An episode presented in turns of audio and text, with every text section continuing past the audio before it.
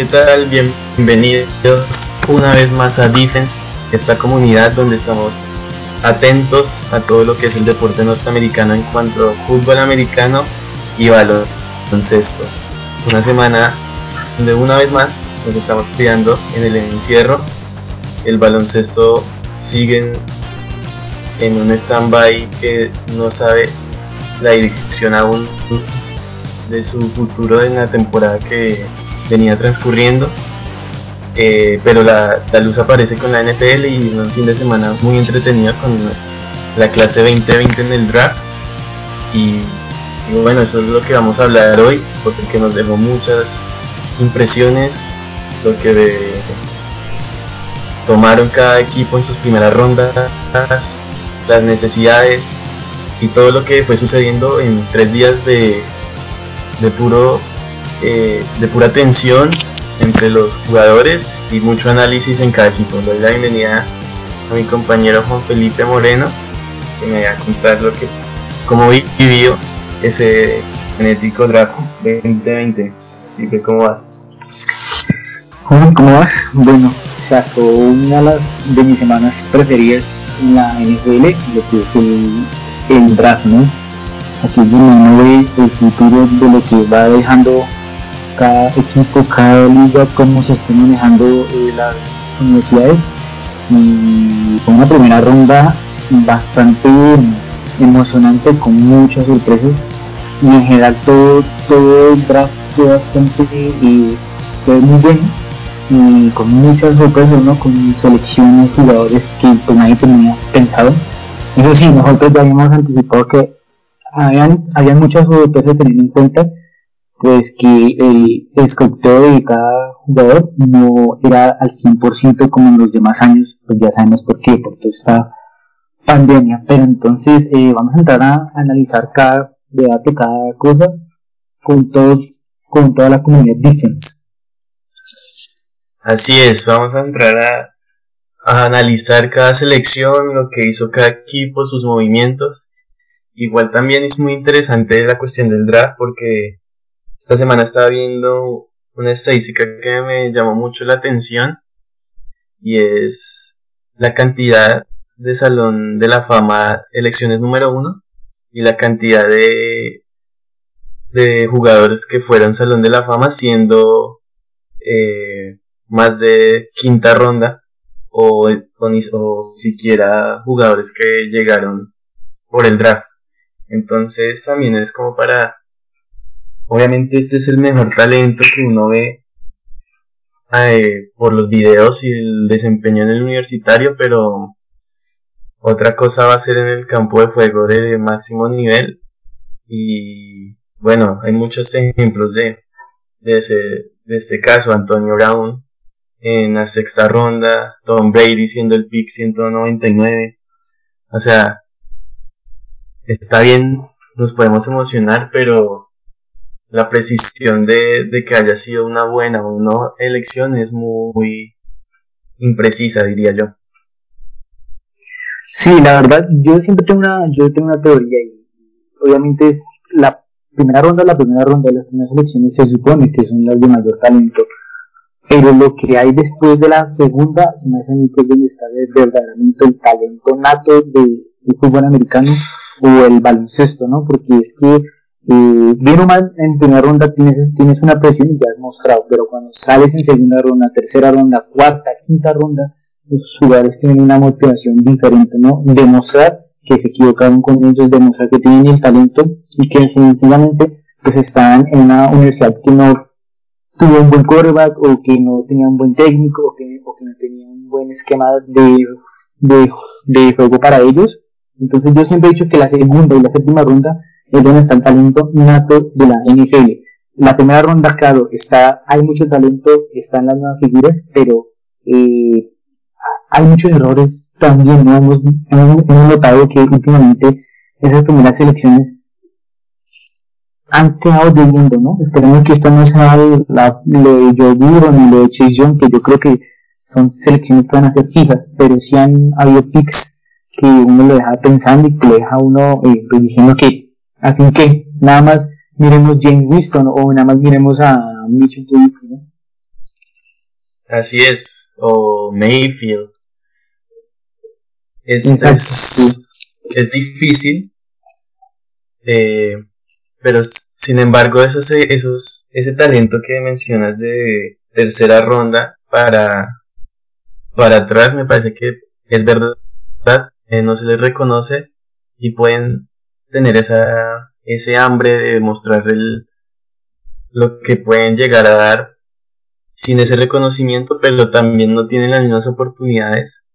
Hay muchos que ni logran llegar al, mismo equipo en esta temporada porque son una cantidad de jugadores y si bien cada equipo tiene bastante espacio, pero al final muchos los terminan cortando y y al final no hay pan para todos, ¿no? Entonces es difícil. Sí, sí, sí. Es muy, es muy complicado sí es complicado, pero, pero bueno, la cuestión es de consistencia, de, de mucho esfuerzo y pues son una cantidad de personas que están luchando por, por el mismo sueño y ese sueño era lo que veíamos ante el draft, la verdad. a mí me emociona un poco ver esa cuando captan la llamada de los de los GMs a, a los jugadores y los jugadores que no la creen me parece espectacular. Sí, es, es, muy, es muy buena, ¿no? Es, o sea, es chistosa, motivante. Que eh, está, estaba leyendo que está viendo la llamada que le hicieron a, a este jugador y, que se llaman los Packers. Que había, había tenido la llamada y la había colgado. Sí. se quería matar. Se quería matar y volvió a llamar y baila, ya no había sonido, ya, ya, ya, la, ya no le entraba la llamada. Entonces dije, o sea, imagínate tú esperando toda tu vida para ser drafteado y te llaman, que todo el mundo quiere, todo el mundo quiere esa llamada y la cuelgas.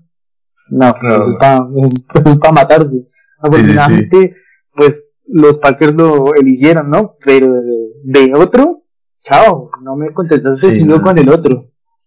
Sí, una anécdota curiosa y también muy entretenida y que se suma a lo que fue o lo que quedará en la historia este draft como uno pensaba que iba a tener muchas irregularidades por, por toda la cuestión virtual pero que lo sacaron adelante y hasta el mismo comisionado empezó a seleccionar desde su sillón. Todo muy cómodo así que la verdad que muy bueno también estuvo esta draftón que que contó con varios deportistas y de varios, no, solo el fútbol americano, sino basquetbolistas, hasta luchadores y por ahí, eh, comediantes que eh, ayudaban al, a, a todo este proceso de estar pendiente del draft y también con una buena causa como combatir este virus y, y sus víctimas.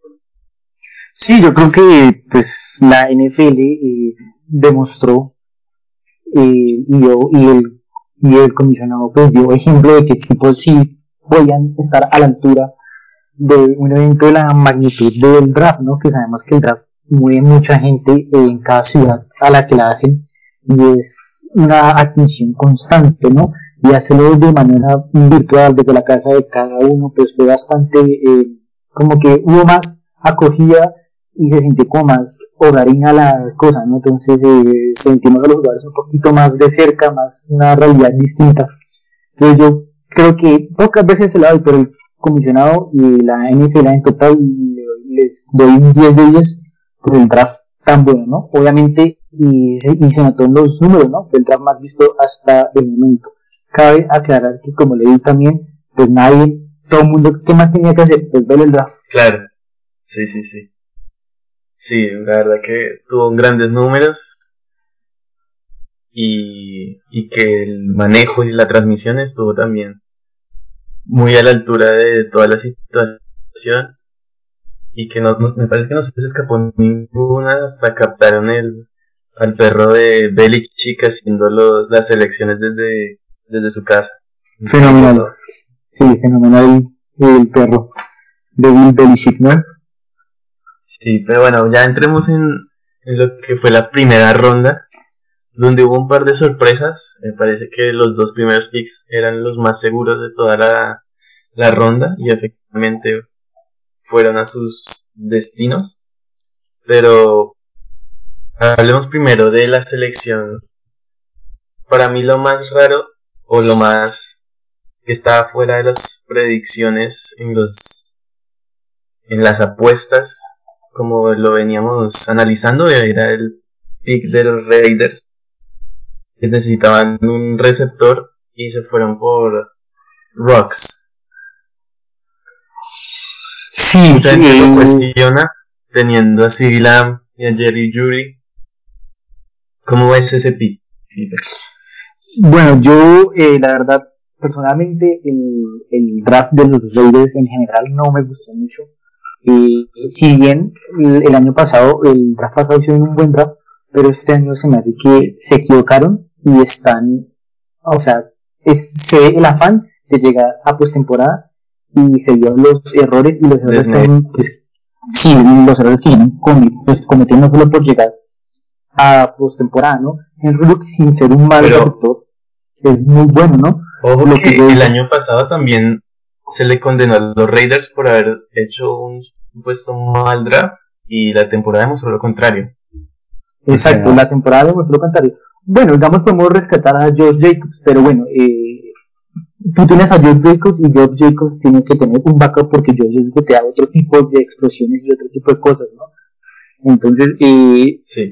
digo, no fue un mal, no fue un mal draft el de los Raiders el año pasado, este año sobre el papel, y todo sobre el papel, pues porque hasta, eh, ahorita no sabemos qué fue bueno y qué fue malo, sino hasta finalizar la, pues, la temporada, pero sobre el papel los Raiders no hicieron un buen, no mal que tienen un buen draft. Henry Lux, como venía siendo, si bien era selección de primera ronda para muchos, para mí, tan, pues, también, él estaba por debajo de Silam y de Jerry Jude. Yo digo, Henry Lux es un atleta, te corre, es dinámico, es rápido. Derek Carr no te tira un pase de 30 yardas, 35 yardas, que es lo que necesita para explotar el potencial de Henry Lux. Henry Lux pues, no hace contar su potencial en jugadas de 10 yardas. Entonces no sé, John Gruden a qué va a jugar con eso y si confía en el brazo de Derek Carr una vez más, ¿no? Claro, sí, es, es interesante lo de los Raiders. Primero no está muy definida la situación del mariscal porque traen a Mariota, un, un, antiguo primera ronda, que venía a ser varias temporadas como titular en Tennessee y que lo traen para competir pero mano a mano contra Carr así que la, la carrera por el por el coreback en Las Vegas no está muy definida, está apretada. Sí, ahí Derek Carr, pues, vuelvo insistir, tiene que sacar su potencial sí o sí. Creo que los Raiders lo han esperado y mucho, los fans lo han esperado y mucho. Y más por los Raiders, ¿no? que sabemos que los Raiders es una franquicia que tiene mucha acogida y tiene mucha afición, tanto dentro como fuera de los Estados Unidos. Entonces, eh, Derek, pues Derek Carr tiene que su potencial. Y ahí es donde yo digo, ¿por qué le traes a Henry Rooks? ¿No conoces a tu quarterback? Ojalá, parece que no, parece que no. Eh, igual Carr, por lo que leí, estaba contento con Henry Rocks. Pero bueno, también estaba contento con Antonio Brown y, fue un total desastre. Así que vamos a ver si Rocks eh, logra explotar su potencial, porque no, no, estamos diciendo que es un mal jugador, ya mencionaste que, que el juego vertical es muy explosivo, pero ante los ojos de los, de, los analistas, eh, consideramos que Sila y Jerry Judy o hasta el mismo Justin Jefferson están por encima. Claro, total. Pues digo, Henry Lux es un buen receptor y vamos a decir, o sea, todos los jugadores que están en el draft hasta el momento ninguno es malo, porque no lo hemos visto jugar en plenitud en la liga profesional. Pero hay que saber interpretar y saber pues a qué juegan, ¿no? Y, y cómo puedes explotar eso. De pronto un Justin Jefferson te podrá caer mejor porque Justin Jefferson te hace jugadas largas, pero también te hace jugadas cortas y necesitas ganar un primero y diez, ¿no? Rápido, urgente, que era lo que le pasaba a los Reyes la temporada pasada, se quedan cortos. Cuando necesitan una jugada larga, ya en tercera oportunidad, pues el brazo de Derek fracasaba. Así es. Pero bueno, ¿y qué piensas de, de lo de, de los Giants? Y dejar pasar a los Giants y de Carolina, porque eran dos equipos que tenían necesidades en el juego defensivo. Los Giants decidieron seguir alimentando la línea ofensiva, la línea que protege a Daniel Jones. Y, Carolina parecía que iba a aceptar esa oportunidad de, de tener a Simmons en sus líneas y se da por el liniero defensivo Derrick Brown. ¿Crees que cayeron en el error ambos equipos o, o está bien? En, la cuestión de los Giants, yo lo veo, era necesidad urgente proteger al quarterback. Y, lo, desde hace ya dos temporadas podemos, decir que vienen buscando a alguien que proteja a ese quarterback. Y estaban entre Andrew Thomas o Mickey Eckton o cualquiera de los, de los que estaban disponibles y obviamente a Isaiah Simmons.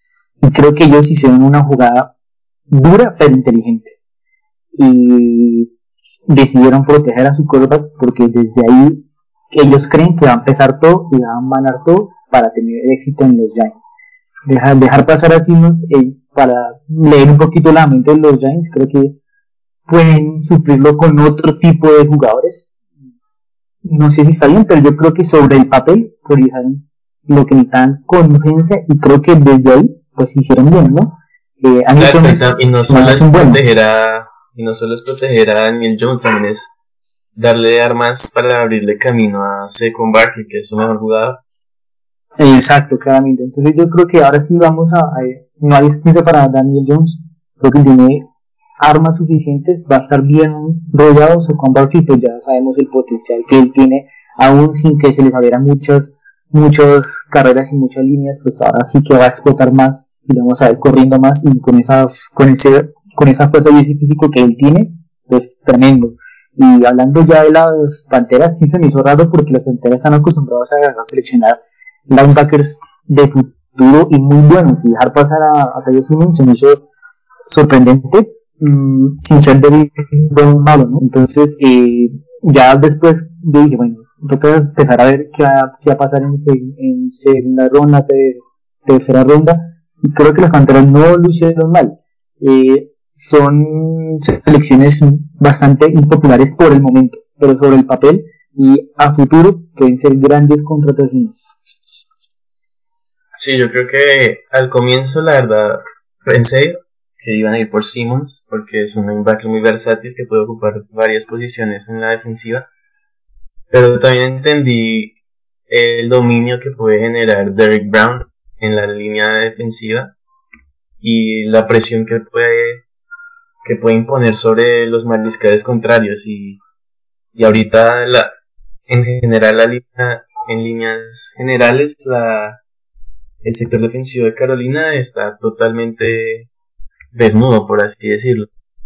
Entonces se le fue Jerome McCoy eh, se les fue Mario Addison se les fue eh, eh Benitori Poe son jugadores que atacaban desde la línea defensiva así que y Derrick Brown ese era el mejor era el mejor en con Jadevian Kinlaw y lograron suplirlo en la en segunda ronda como mencionabas trajeron a Jeremy Chin que es una un 2.0 de Simon por así decirlo de del talento de primera ronda este no es lo mismo pero hay con qué suplir y también también hicieron buenas cosas en el draft. Me parece que Carolina también se le puede perdonar haber pasado en Simmons en, el octavo pick. Sí, Carolina supo hacer las cosas bien y supo pensar a futuro y sobre, ya hemos visto sobre qué quiere McGruel eh, a su equipo, ¿no? Y sobre cómo vamos a ver su plan estratégico y cómo va, a ser las panteras de ahora en adelante. Entonces, eh, se me hace buen pick. Sí, igual parece que es este va a ser un año de transición donde todos estos siete nuevos jugadores defensivos van a entender el, el libro de defensa, se van a acoplar a la liga y las Panteras yo creo que estarán mirando en el próximo, en la próxima clase de 2021, ¿por qué no un Trevor Lawrence? ¿Por qué no un Justin Fields? ¿Por qué no?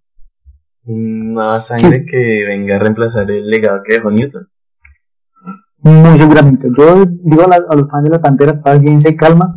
Y las Panteras no, no hacen mal las, o sea, no hacen mal las cosas. Su diligencia creo que siempre intenta hacer bien las cosas y al final le da resultado.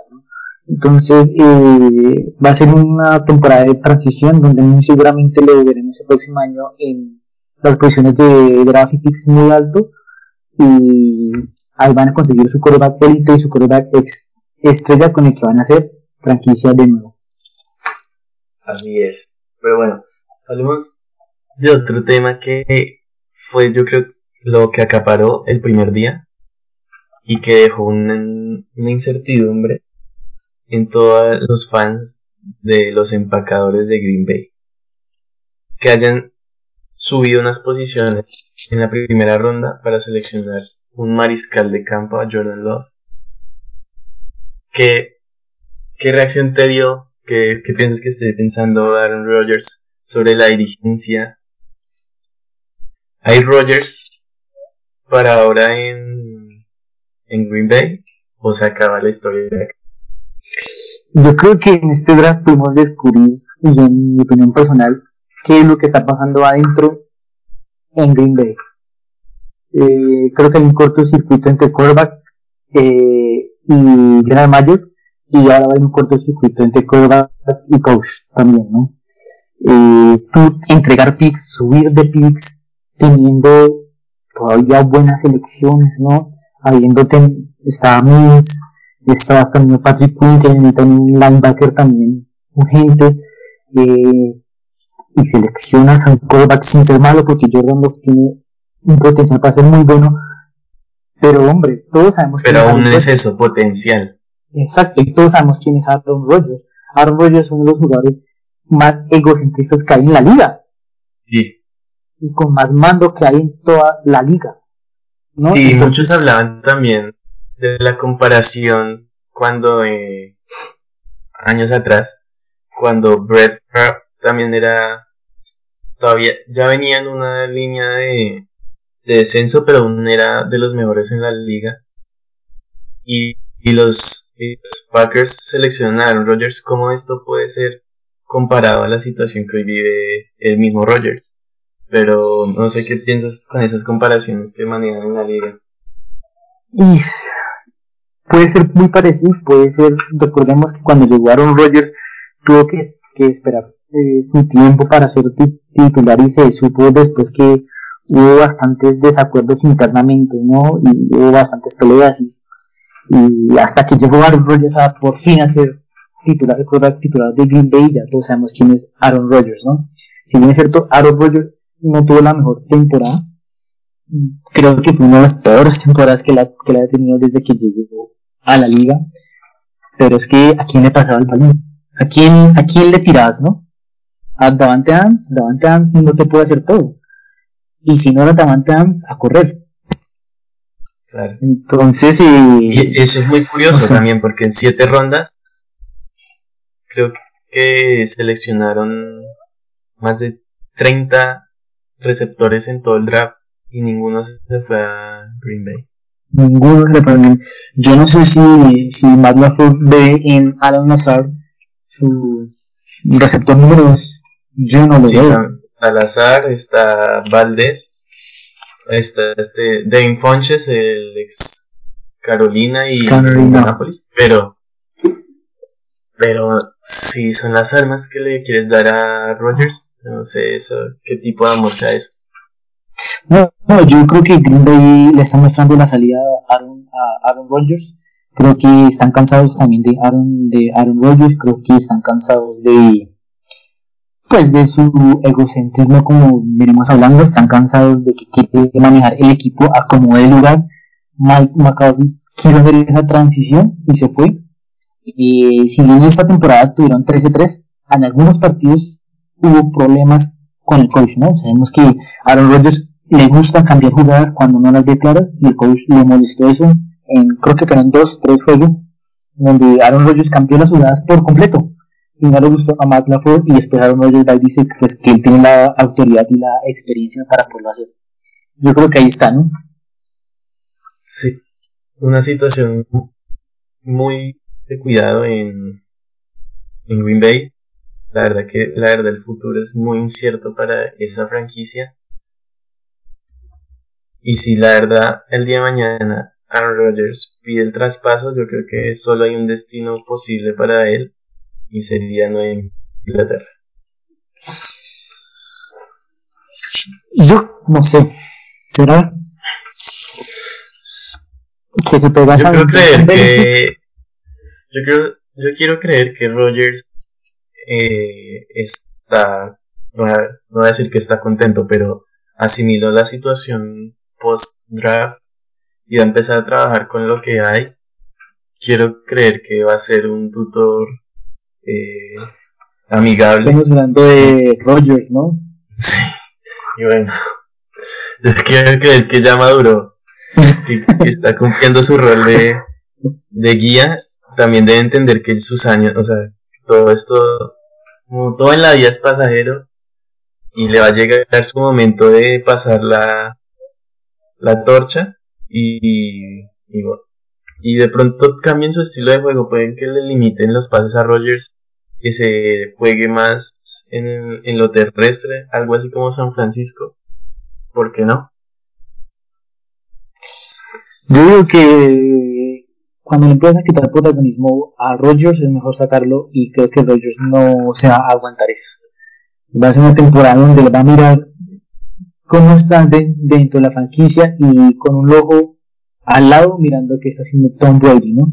Diciendo, bueno, Tom Brady, una leyenda, seis, veces ganador de un Super Bowl y se puede ver en England, porque yo no.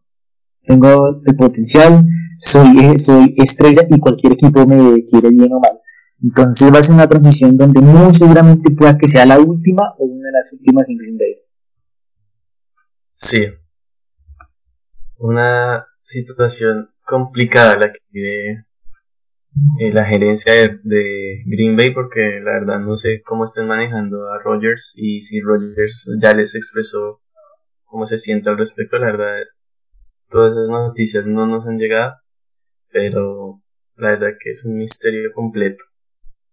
Pero bueno, otro equipo que yo creo que también resultó victorioso, por lo menos en el lado ofensivo, son los Denver Broncos.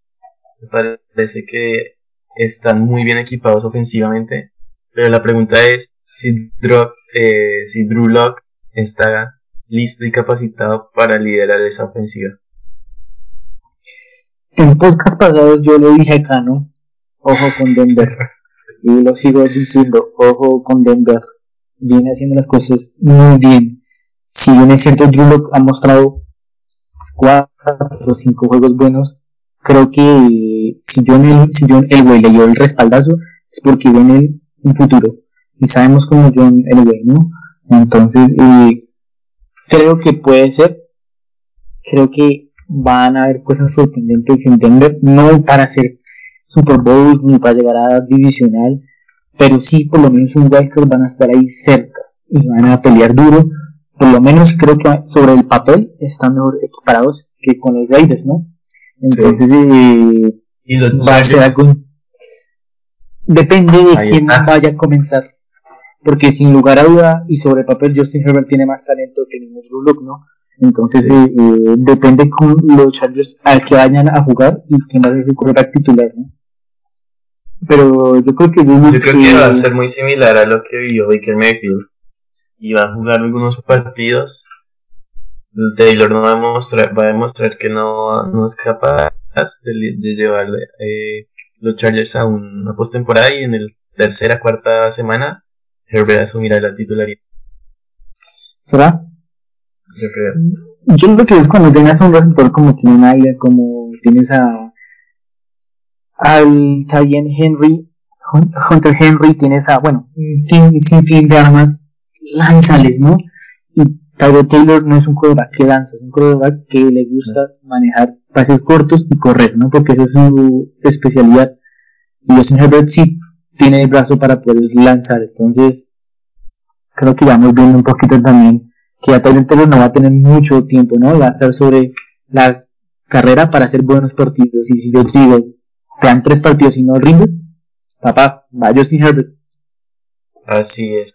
Bueno, y hablando un poco de Baker Mayfield ahorita con la comparación de su situación, la situación de Herbert y la que tuvo Mayfield años anteriores, me parece que también es el año de Mayfield porque le trajeron a la, podría ser el mejor tackle ofensivo de la liga, el de, la, el de Alabama, Jedrick Wills, y tiene dos receptores del del mejor calibre que se puede encontrar en la liga.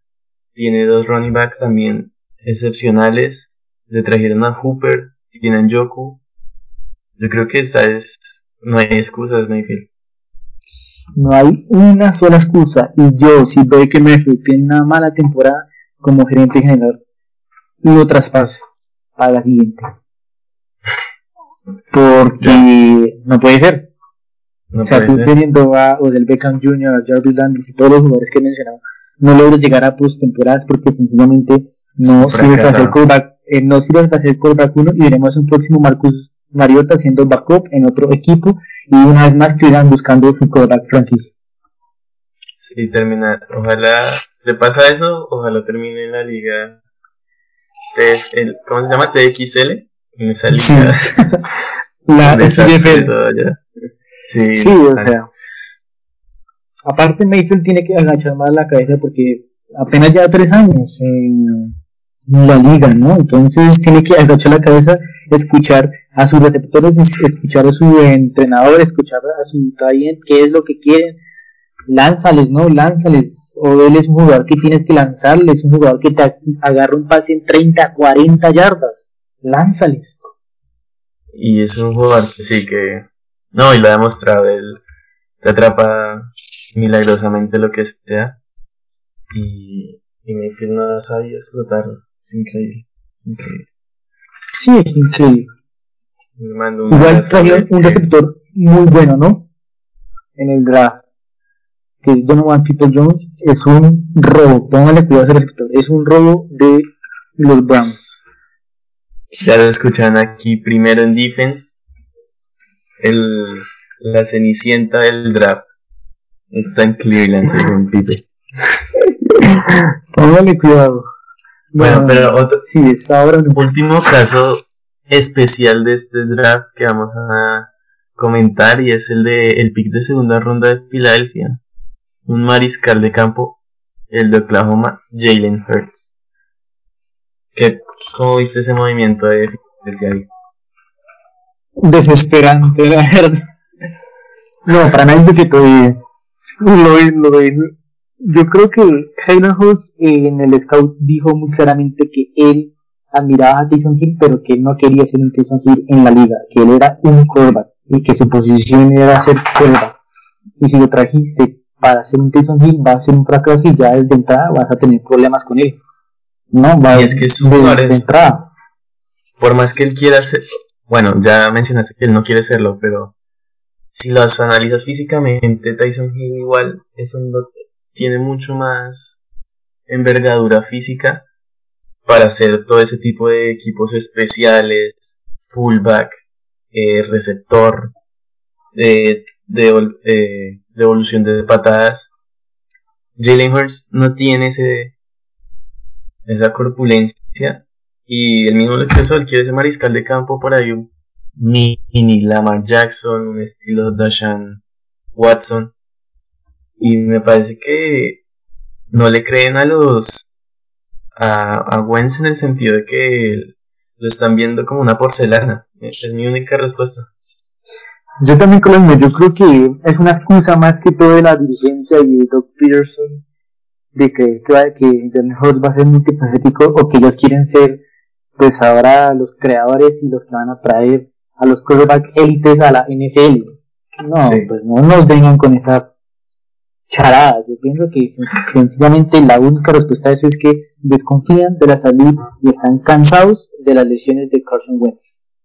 Bueno, desconfían y, con razón, porque no ha podido terminar una temporada en, sí, no, no. en, su, en su estadía en la liga, así que le ponen presión en sus músculos, definitivamente. sí, lástima, porque Carson Wentz tiene mucho talento y pudo ser MVP de la liga en, la temporada en que los Eagles eran campeones, se lesionó.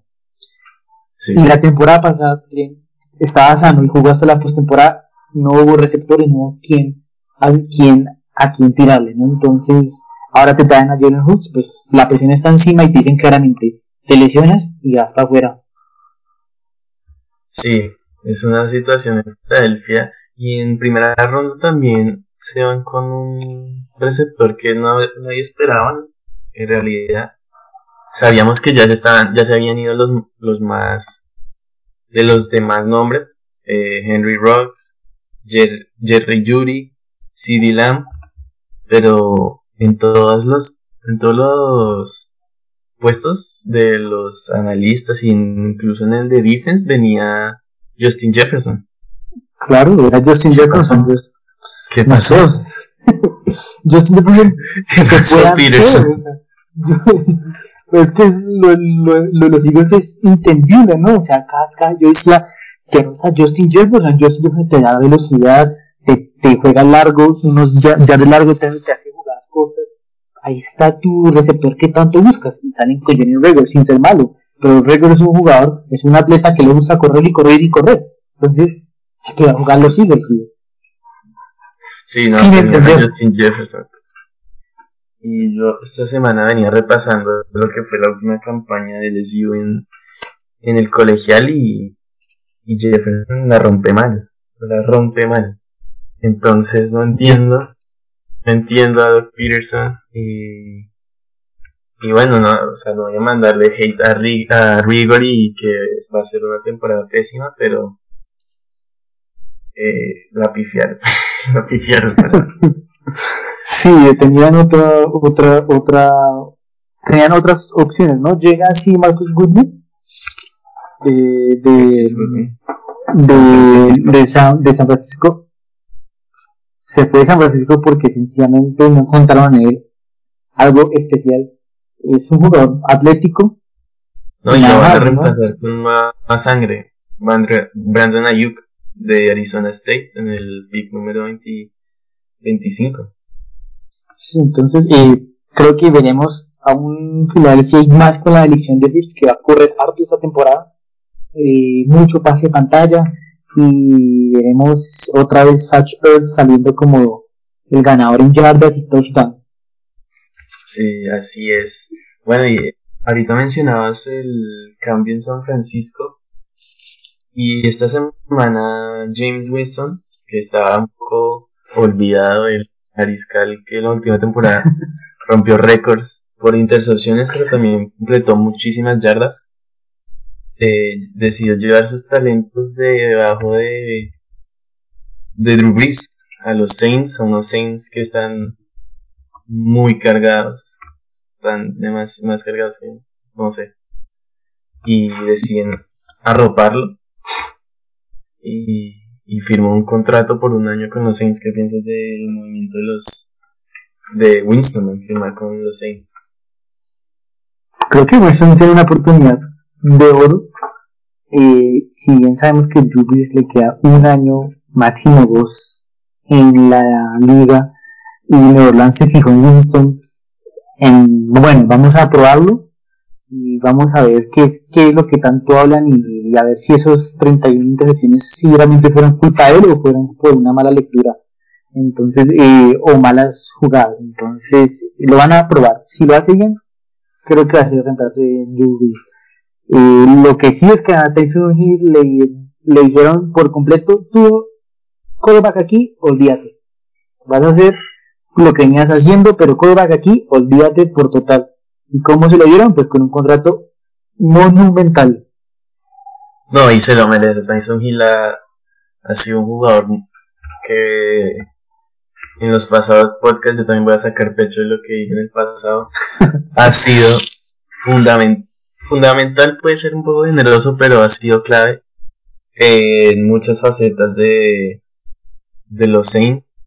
Un jugador que le brinda apoyo a Breeze, que en los equipos especiales siempre está bloqueando patadas o devolviendo pelotas, como dejando en buenas posiciones ofensivas y que la verdad que se lo merece y, y que Tyson Hill no sé si ya esté considerando ser algún día eh, mariscal titular de alguna franquicia o le esté gustando este, este nuevo reto como jugador polifuncional pero su dinero es bien ganado cuando tienes 30 millones de dólares sobre la mesa pues no me importa en qué posición estoy. Sigo arriesgando. el yo juego. Sigo arriesgando. ¿sí?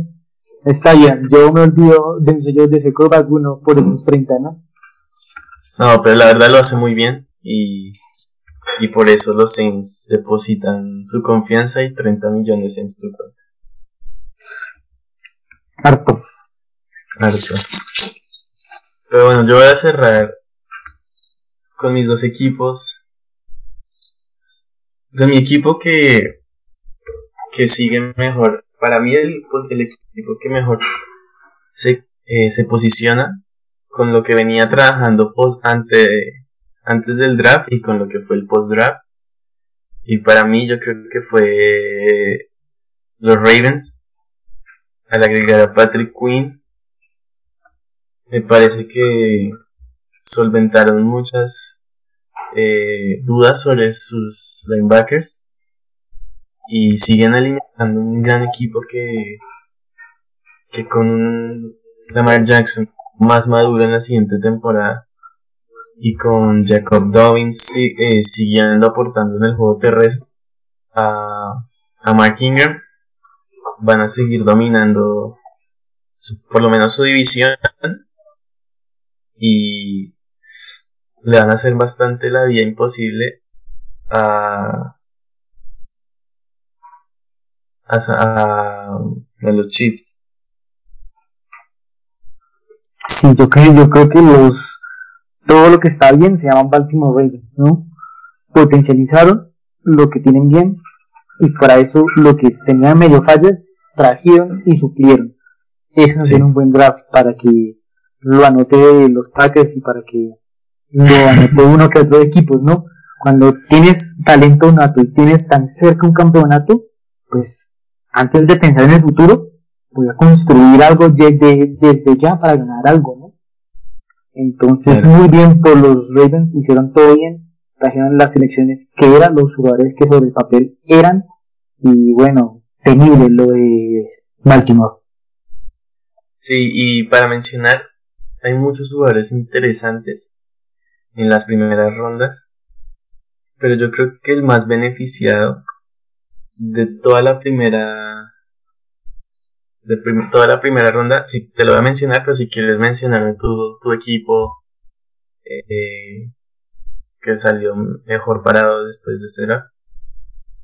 Bueno, yo a mí yo tengo varios tengo tres equipos, eh, pero digamos el equipo que me dejó sorprendido y que me gustó mucho y su dirigencia es muy eh, buena, yo diría, muy asertiva lo que hace los 49ers. Tú terminando subcampeón del Super Bowl con el puesto 32, 31 para el draft, subir puestos al 13, tener dos selecciones, bueno, en fin, o sea, lo de los, lo de los 49ers fue una locura total. O sea, fue una locura total y lo que iba saliendo lo iban supliendo cambiando, saliendo, supliendo y con buenas, con buenas elecciones, porque hicieron buenas elecciones y con potencial muy bueno. Entonces yo digo que los 49ers, que gran dirigencia, la tienen clara. Kyle Shanahan la tiene clara para estas cosas, no sé si para finales la tiene clara, tiene que demostrarlo, pero para lo que es cosa de oficina y saber estudiar y qué hay que traer, la tiene muy clara. Entonces para los 49ers les avecina una gran temporada excelente para mí. Sí, yo creo que acertaron llevándose a Javon Kinlo en, en el pick número 13, me parece que... 14, 14, 14. Me parece que aceptaron ahí llevándose ese liniero defensivo que es el mejor de la de la clase después de Derrick Brown.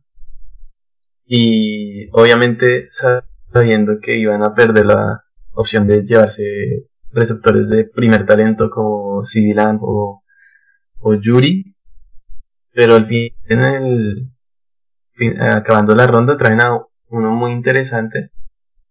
Así que para mí es un golazo también. Y ahí sí, hicieron las cosas bien. Y seguramente van a seguir compitiendo por, por ese por ese anillo. Sí, sin lugar a dudas. Y bueno, y el jugador, aparte del, de tu rechazo con el de Cleveland en séptima ronda. ¿Qué jugador hay que poner la lupa? ¿En qué jugador hay que poner la lupa? Bueno, ¿qué jugador hay, hay, que, hay que poner lupa? Yo pienso que el safety Xavier McKinney y Grandel Pitt, póngale cuidado, ellos son grandes safeties y que por ahí no estuvieron en primera ronda porque es que había mucho talento en primera ronda, era casi imposible escogerlos, ¿no? Pero ojo a ellos, y que son muy buenos y llegan a, llegan a, equipos también donde les van a reforzar su talento y van a tener mucho protagonismo. Diría yo que están listos para empezar desde el día uno. Bien, yo, yo me voy a ir con uno más eh, por ahí obvio, pero es que me encanta su juego y creo que le, viene muy bien a esa, a esa franquicia que también depende mucho de su mariscal porque tiene todas las armas y se llama CD Lamb para Dallas Cowboys. me parece que lo van a lograr explotar si a Prescott se pone las pilas y entiende mejor las rutas y el esquema de juego con un nuevo técnico como lo es Mike McCarthy, así que yo creo que sí la va a tener hasta más yardas que a Mari Cooper. Lo estás poniendo ya alto, ¿no? Así, altísimo. Yo, yo, vi en los ojos de Ray Jones cuando vio que le podía llegar ese jugador, todos lo vimos en la transmisión, como le brillaban los ojos. Jerry Jones sabía lo que se venía. Sí, se enamoró. No, sin, sin lugar a dudas, Dak Prescott tiene que explotar esa ofensiva. Creo que Michael Gallup, si no se avispa, te vas. Y si no se avispa, a Mari Cooper también pasa a ser receptor número 2, porque es que Silam tiene un potencial excelente, corre, es altísimo, que agarra cualquier balón, no, es un todo, o sea, es espectacular. Y creo que Mike McCarthy y en él, en lo que pudo él, en lo que él vio también en alguna vez en Davante Adams, ¿no? Entonces, eh, esperar a ver cómo transcurre todo, pero muy buena elección. Bueno, eso, eso fue lo que nuestras impresiones sobre el NFL Draft 2020. Estamos bien activos en Twitter dejando nuestras opiniones más concisas sobre los equipos y sobre los jugadores, así que escríbanos eh, sobre eh, comentando sus opiniones y todo al respecto de cómo los equipos vienen manejando también la agencia libre, por supuesto. Eh, no sé si quieres agregar algo, Pipe, para cerrar el, episodio de hoy. No, que nos sigan en nuestras redes, en Instagram y Twitter. Twitter, como bien dice, estamos súper activos. Estamos eh, haciendo unos análisis profundos de todo lo que fue el draft y lo que viene también. Entonces es muy emocionante. Entonces estén súper activos y me den follow. Follow, follow. Sí, sí, sí. Igual, nada, seguir aquí esperando noticias de, estos deportes porque aún el futuro es incierto. El básquet, eh, recién hablábamos con Pipe fuera de, de aire que la posibilidad de, de que Disney eh, acogiera los 30 equipos en la NBA y se hicieron un torneito ahí suavecito en Disney Resorts. Así que nada, veremos qué soluciones van a darle esta, a esta situación de, de la temporada 2019-2020 de la NBA. Y nada, por ahora entretenemos con este documental de, del último baile de Michael Jordan que cuenta historias muy interesantes y de primera mano con sus protagonistas. Y nada, sí, síganos en, en las redes que estamos bien activos y se vienen cosas muy interesantes para toda la comunidad de Daytons. Así que, no siendo más, nos despedimos y hasta el próximo podcast. Chao.